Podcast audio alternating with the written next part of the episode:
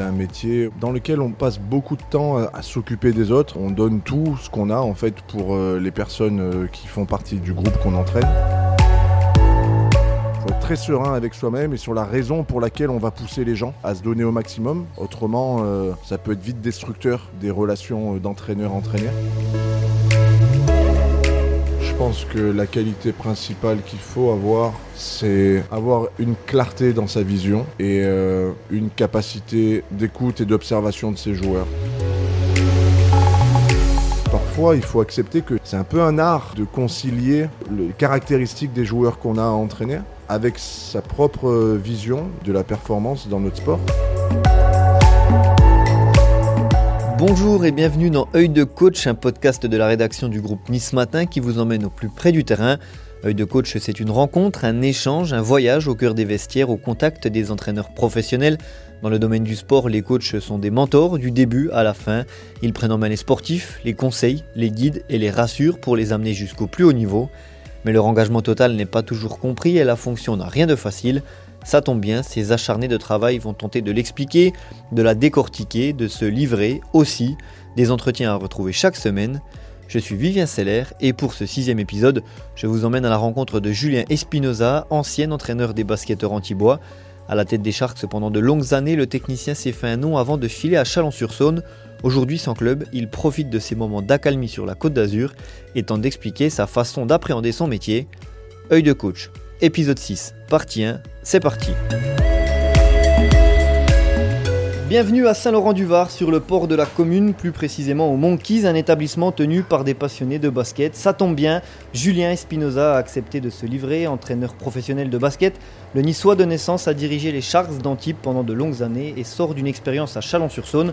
À 37 ans, le technicien est de retour dans la région et endosse le costume de nouveau témoin pour ce sixième épisode de votre podcast Œil de coach. Bonjour Julien. Bonjour Vivien. Peux-tu déjà te présenter en quelques mots pour euh, nos auditeurs qui ne seraient pas forcément spécialistes de basket ou en tout cas pas spécialistes de basket euh, local et azurien Ouais, eh ben, effectivement, je suis, euh, je suis niçois de souche et puis je me suis développé ici, on va dire, sur ma partie professionnelle. Ma première partie de carrière a été faite à Antibes, dans le club des Sharks Antibes, qui était originellement l'Olympique Antibes Juin-les-Pins, pour les, pour les connaisseurs. Et euh, voilà, c'est dans ce club-là que j'ai un petit peu découvert le basket de haut niveau euh, au travers du centre de formation d'Antibes, qui était à l'époque, dans les années 90-2000, un, centre de formation euh, extrêmement reconnu en France et puis derrière également avec beaucoup de joueurs de haut niveau qui sont sortis de ce centre et ça continue encore aujourd'hui puisque je crois que le centre de formation d'Antibes produit encore des joueurs de haut niveau euh, sur les dix dernières années. Donc ça a été, euh, on va dire, la façon dont je me suis mis le pied à l'étrier. Et euh, rapidement, j'ai compris que j'étais pas forcément équipé pour être un athlète de haut niveau, que j'avais peut-être pas suffisamment de bagages à la fois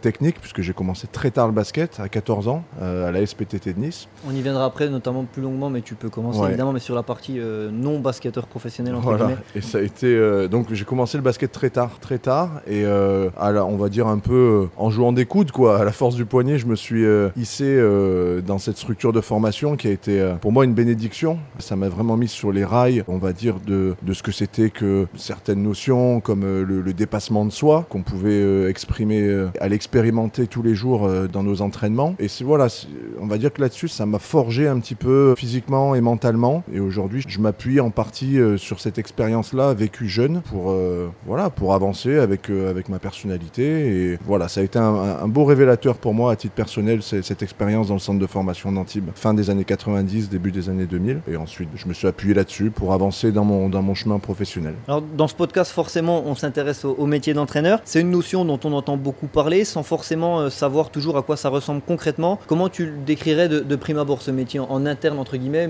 une vision que les gens de l'extérieur, euh, par définition, ne peuvent pas forcément avoir? Euh, Je ne sais pas exactement quelle est la vision des, que les gens ont de l'extérieur. En tout cas, moi, ce que je sais, c'est que c'est un, un métier dans lequel on, passe beaucoup de temps à, s'occuper des autres. On donne tout ce qu'on a, en fait, pour euh, les personnes euh, qui font partie du groupe qu'on entraîne. C'est un métier, en fait, dans lequel on est obligé d'avoir beaucoup de générosité et beaucoup de, ouais, je dirais peut-être des qualités d'empathie ou en tout cas s'intéresser vraiment, euh, vraiment aux autres, aux personnes qui sont dans notre groupe. Et puis c'est un métier qui pousse énormément, peut-être de manière paradoxale, mais à l'introspection, parce que j'ai envie de dire que toutes les interactions qu'on peut avoir au quotidien avec nos joueurs dans cette quête un petit peu d'excellence et, de performance, c'est des relations qui se font en dehors un petit peu de la zone de confort. On va chercher un petit peu chez la personne qui est en face de nous euh, le maximum de ses ressources euh, à certains moments, et forcément ça se fait par des, au travers de certaines, certains conflits parfois, certaines tensions qu'il peut y avoir, et je crois qu'il faut être très clair avec soi-même déjà pour pouvoir être à l'aise avec euh, le fait d'être dans des relations orientées vers la performance Il faut être très serein avec soi-même et sur la raison pour laquelle on va pousser les gens à se donner au maximum. Autrement, euh, ça peut être vite destructeur des relations euh, d'entraîneur-entraîneur. Et à ce moment-là, on peut pas avancer avec ses, propres joueurs. Il y aura une longue partie un petit peu plus tard pour aborder cette question des, échanges entre l'athlète et, l'entraîneur. Est-ce que c'est quelque chose qui te trottait dans la tête depuis que tu étais jeune ou, ça arrivait un peu par hasard, cette envie de diriger, d'être entraîneur tout simplement? Non, je crois que déjà quand j'étais joueur, j'aimais beaucoup euh, être euh, un petit peu le, on va dire le, la béquille, le soutien de mes coéquipiers. Euh, j'aimais beaucoup me mettre au service des autres parce que peut-être j'avais pas forcément non plus le, talent pour endosser toutes, les responsabilités de scoring, on va dire, de, d'efficacité vraiment offensive dans mon, équipe. Et on va dire que par défaut, moi j'ai trouvé ma place en me mettant au service un petit peu du groupe, du collectif, et en essayant de soutenir un peu les, joueurs autour de moi qui étaient plus talentueux, qui étaient plus expérimentés que moi. Ouais, il y a eu deux, trois personnes comme euh, Xavier Corosine, on avait dans l'équipe qui a fait une belle carrière pro, euh, Ludovic Schell qui a aussi fait une, belle carrière en professionnel, qui était dans, notre euh, génération au centre de formation d'Antibes. Et, très vite, quand on joue avec des joueurs de ce talent-là, on se rend compte du, delta qu'il y a entre ses propres capacités et, ceux de, joueurs particulièrement doués. Et ça m'a. Bon, il y en avait deux, trois autres aussi qui n'ont pas forcément fait des, carrières aussi développée que, que ce dont j'ai parlé. Mais du coup, c'est ok, si on veut y arriver, quel est le rôle qu'on peut avoir dans une équipe? Et voilà, et découvrir des rôles un petit peu, des rôles de l'ombre, des rôles et, prendre plaisir là-dedans, trouver une satisfaction à accompagner d'autres joueurs dans leur talent, trouver une satisfaction à contribuer aux résultats de l'équipe, par des actions qui se voient pas forcément dans les statistiques et qui se voient pas forcément dans le, on va dire dans le, dans les yeux du grand public. Ça, ça a été euh, une, découverte pour moi dans un sport collectif euh, à pousser au maximum de mes capacités. Euh, et, ça a été très intéressant. Et je crois que c'était le fait d'être ce genre de joueur et peut-être de ne pas recevoir euh, toute l'attention ou en tout cas la, valorisation que j'aurais aimé dans ce rôle-là. C'est peut-être ça qui m'a motivé à devenir entraîneur en disant euh, voilà, il y, a des gars de l'ombre et en tant qu'entraîneur, j'aimerais bien les, stimuler parce que je pense qu'ils contribuent à faire en sorte qu'une équipe gagne. Quoi. Et, en parlant d'ombre, entre, guillemets, tu, as commencé euh, en tant qu'adjoint, c'est le cas de beaucoup d'entraîneurs, notamment pour les sports collectifs. Qu'est-ce que ça t'a appris cette, euh, période de, de second entraîneur, entre guillemets? C'était une expérience qui m'a fait changer un petit peu de point de vue sur, sur le, très haut niveau. Parce que moi, j'ai pas accédé au très haut niveau, enfin en tout cas au, au milieu professionnel en tant que joueur. Et donc j'en avais une vision euh, indirecte en regardant des matchs évidemment, en tant que passionné de basket, en voyant quelques bribes d'entraînement de l'équipe pro euh, quand j'étais joueur euh, du centre de formation, en allant voir peut-être des entraîneurs en, fonction dans des clubs voisins, mais j'avais pas vraiment une, on va dire, une vision complète de ce que c'était le, monde professionnel. Et il y avait des choses dans le monde professionnel qui me gênaient peut-être un petit peu, qui m'empêchaient d'assumer le fait que ça soit une, un chemin dans lequel je veuille vraiment m'engager, notamment euh, tout ce côté un peu sport business, euh, tout ce côté un petit peu euh, égo, orienté vers ce qui brille, le fait de, de, relier rapidement la réussite avec l'agent, avec le voilà, avec l'argent pardon. Et c'est peut-être un lapsus ça que j'ai fait. Mais en tout cas voilà, ce côté sport business, sport un peu euh, politique, petit arrangement. Euh, moi, j'avais des choses que je comprenais pas là-dedans qui me gênaient. Et je suis tombé sur un entraîneur, donc qui s'appelle Savo Vucevic, qui officiait euh, à l'époque à Antibes en tant qu'entraîneur de, la Nationale 1 et qui dégageait, à mes yeux, une version du sport de haut niveau, du sport professionnel, assez pure, assez saine, presque simple en fait, et dans laquelle il y avait une forme de spontanéité dans les rapports entraîneur-joueur et dans euh, l'engagement qu'il demandait à ses joueurs au cours des matchs et des entraînements. Et en fait, ce, rapport très direct dans la compétition, dans l'engagement, dans, le côté un peu bagarre, dans le côté un peu physique de la pratique de mon sport, quelque part, je crois que ça m'a rassuré. Et je me suis dit, tiens, il existe une manière de faire ce métier de façon un petit peu euh, pure à mes yeux et, avec vraiment, euh, vraiment un engagement fort de la part des joueurs et de l'entraîneur. Et j'ai aimé l'approche de Savo. Euh, j'ai passé beaucoup de temps à observer les entraînements de Savo Vucevic. Euh, la première année, euh, j'étais uniquement sur le centre de formation d'Antibes. Je n'étais pas avec les pros. Mais je passais beaucoup d'entraînements à regarder les, pros. Et Savo le, voyait, je pense, du coin de l'œil. De temps en temps, il venait vers moi pour répondre à deux ou trois des mille questions que j'avais en tête. Et, voilà, on a passé un peu de temps comme ça de façon informelle jusqu'à ce qu'il remonte en première division et qu'il souhaite engager un entraîneur adjoint en deuxième division, pardon, en Pro B. Et là, bah, il est venu, il m'a dit que pour lui, ça lui paraissait euh, assez naturel de, de m'ouvrir la porte, puisque j'avais passé du temps à, à regarder et, et, avoir fait preuve de curiosité. Et quelles qualités, selon toi, si on doit en citer une ou deux, sont, sont les plus importantes à avoir dans, dans ce métier? Tu as abordé euh, vaguement la, la, question tout à l'heure. Euh, si tu dois en citer une ou deux En ce qui me concerne, je pense que c'est pas une règle immuable, hein, c'est selon toi et ta vision de ouais. la vision que tu as pu te faire avec ces années d'expérience.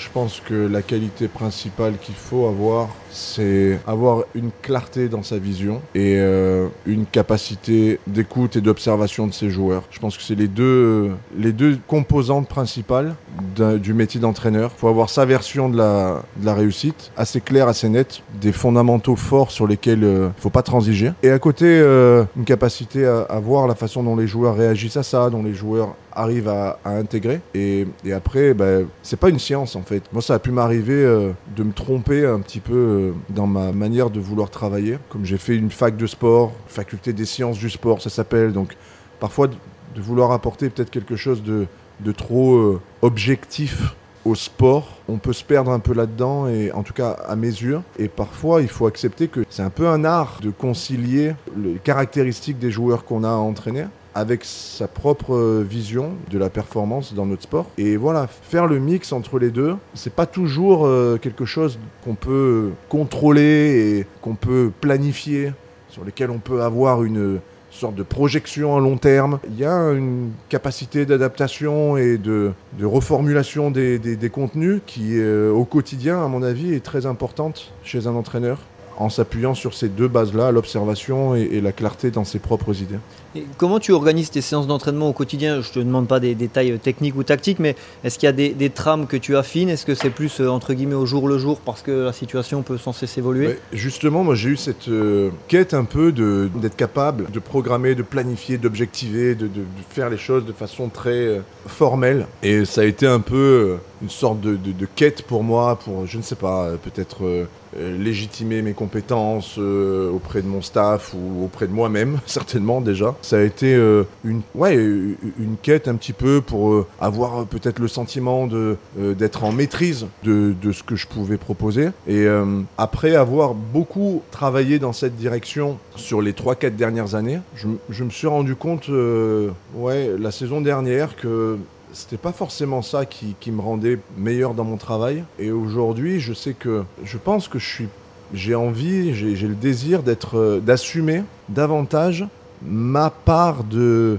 d'adaptation, de créativité au quotidien en tant qu'entraîneur, d'ajustement à ce qui se passe euh, d'une séance sur l'autre. La façon dont une séance se déroule donne beaucoup d'informations sur ce qui est nécessaire dans la séance suivante. Et c'est peut-être ces informations-là qui, que j'ai envie, sur lesquelles j'ai envie de davantage m'appuyer. Je fonctionnais beaucoup comme ça au début, quand j'ai commencé à entraîner. C'était très, euh, c'était un peu chaotique, mais très, euh, comment dirais-je, très authentique. En tout cas, euh, j'assumais beaucoup plus facilement euh, d'improviser mes séances. Alors, je savais déjà le matin en me réveillant ce que je voulais faire, dans quelle direction je voulais aller, ce qui était important pour moi dans le thème du jour, et je pouvais le décrire pour le lendemain et pour le surlendemain. Mais euh, je le formalisais pas forcément. J'étais assez à l'aise avec ça. Et après, quand j'ai voulu commencer à travailler avec des staffs plus élargis, je me suis senti obligé de formaliser davantage et euh, peut-être que je me suis rendu compte progressivement que c'est pas forcément ça qui me permet d'être meilleur dans ma mission et, et je dirais qu'aujourd'hui que j'ai envie de, de, renouer un petit peu avec quelque chose de, de plus authentique, de plus spontané dans ma manière d'entraîner. C'est un métier ou c'est une passion?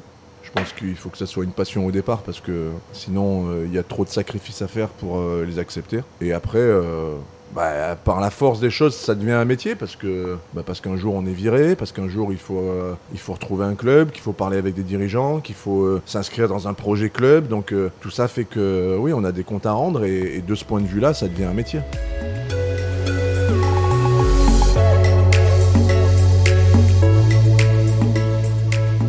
vous êtes encore avec nous, c'est que vous avez tenu le coup, vous êtes allé au bout de cette partie et on vous en remercie. Mais restez avec nous, les aventures de ces entraîneurs se poursuivent chaque semaine. En attendant, n'hésitez pas à vous abonner et à partager ce podcast autour de vous. Si vous avez des remarques, vous pouvez m'envoyer un mail sur l'adresse suivante vclr@nismatin.fr v s e i 2 l e. La suite au prochain épisode.